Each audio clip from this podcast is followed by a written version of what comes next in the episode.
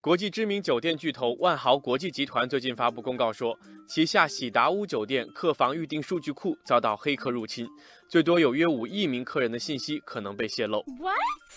更令人感到震惊的是，在这些客人中，约有三点二七亿人，也就是超过六成的人，信息泄露的严重程度超出想象。包括姓名、性别、出生日期、电话号码、邮箱地址、护照号码、会员账户信息、预订信息等等，这一连串都通通被窃取。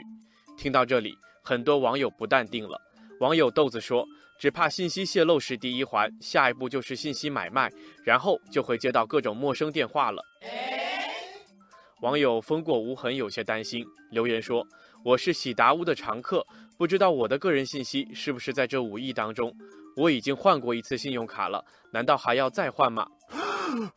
针对如此大规模的信息泄露事件，万豪国际集团回应说，他们已经向相关执法部门报告这一事件，并将继续配合执法部门的调查，尽早帮助受影响的客人。事实上，酒店业数据泄露事件还有不少。之前，经济之声就关注过华住集团旗下连锁酒店用户信息疑似泄露事件，其中涉及1.3亿人的身份证信息和2.4亿条开房记录。酒店业为何屡遭信息泄露？认证为酒店达人的网友深沉的教书匠分析：酒店信息的泄露一般分为主动和被动，前者涉及商业利益，由酒店内部人员主动泄露；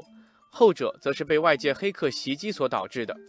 来自酒店管理行业的网友清风细雨说：“如今酒店业整体的入住率和房价都在下滑，行业收益的下滑也是导致各家酒店技术投入减少、发生各类风险的原因之一。”